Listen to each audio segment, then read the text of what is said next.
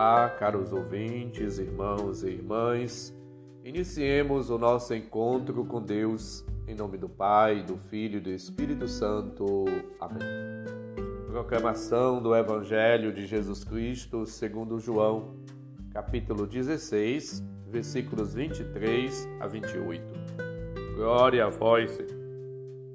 Naquele tempo, disse Jesus aos seus discípulos: em verdade, em verdade vos digo: se pedirdes ao Pai alguma coisa em meu nome, ele vos dará. Até agora nada pedistes em meu nome. Pedi e recebereis, para que a vossa alegria seja completa.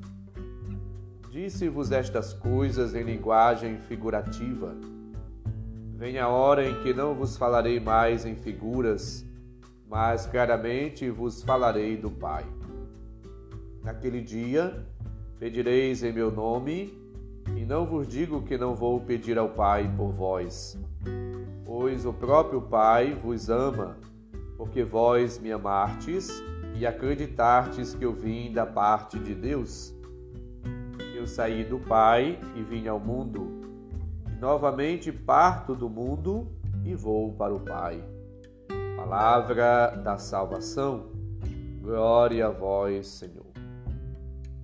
Jesus, no seu discurso de despedida, orienta, ensina, aconselha aos discípulos sobre a permanência dele e a sua unidade com o Pai permanência no meio, no coração, na vida dos discípulos e a unidade com o Pai.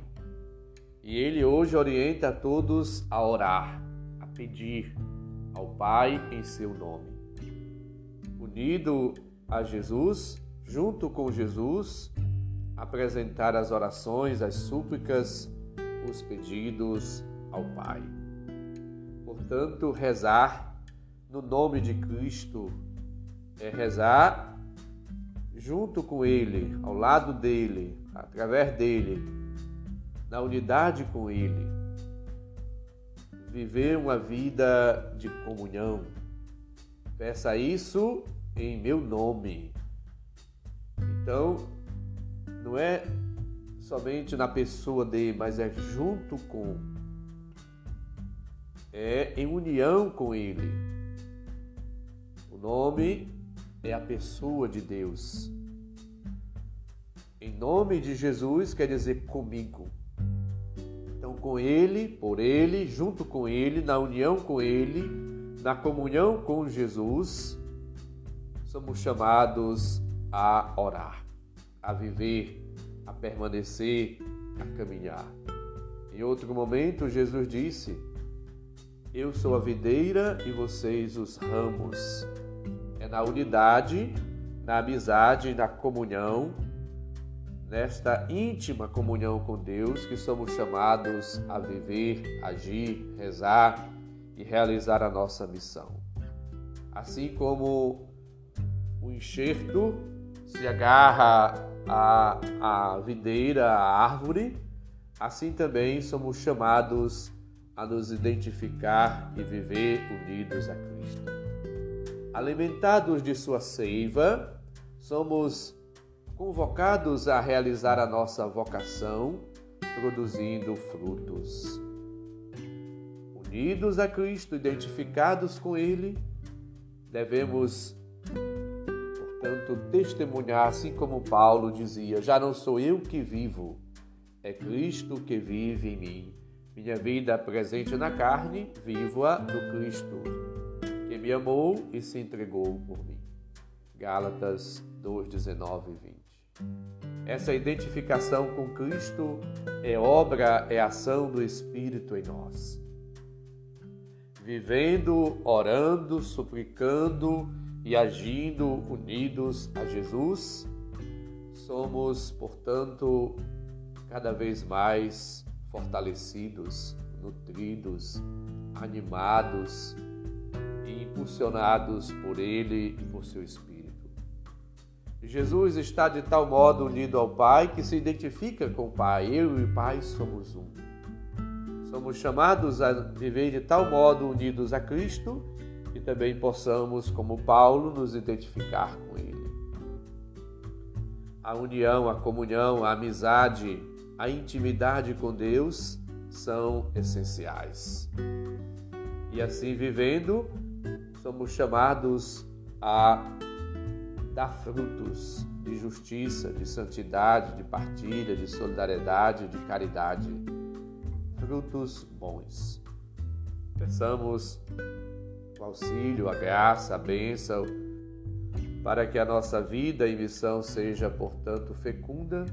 Peçamos a ajuda e o auxílio divino, para que, assim, vivendo e cumprindo a nossa missão, possamos fazer a vontade de Deus em todos os momentos da nossa vida.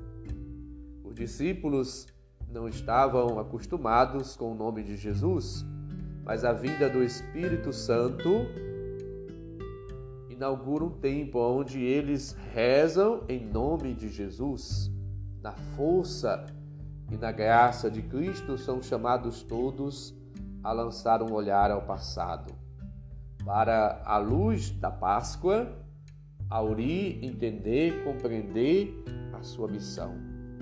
A oração, portanto, é o lugar, entre aspas, onde os discípulos conhecerão a relação profunda que existe entre Jesus e o Pai, de Jesus do, e, e do Pai com eles. Portanto, é na oração que nós entramos na intimidade divina, na comunhão com Deus, e aí também aurimos, tiramos todas as forças, luzes, graças, dons, recebemos de Deus tudo o que precisamos para viver a nossa vida e missão no mundo. Jesus volta para o Pai e leva-nos com Ele. Assim, a nossa oração de súplica é uma entrada é, no, no, no amor recíproco do Pai e do Filho. É um modo de entrar em comunhão com Deus, de nos relacionarmos com Deus e nos deixarmos envolver pela Sua presença, pelo Seu amor, pela Sua graça.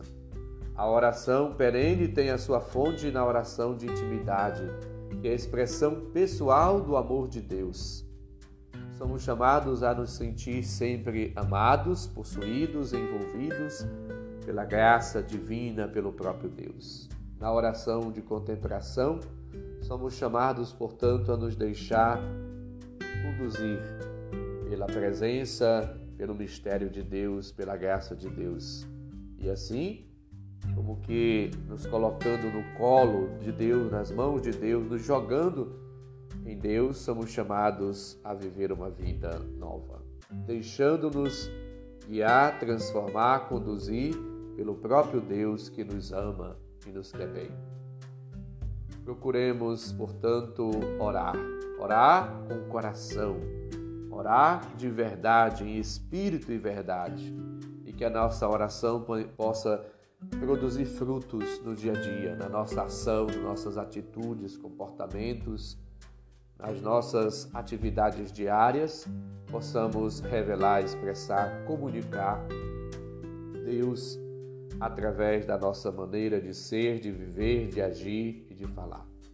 Que Deus de fato seja tudo em nós, que nós sejamos instrumentos e canais eficazes da presença e do amor de Deus a todas as pessoas. E assim, vivendo na unidade, na comunhão, na intimidade com Deus, possamos fazer sempre a Sua vontade e não a nossa. O Senhor esteja convosco, Ele está no meio de nós.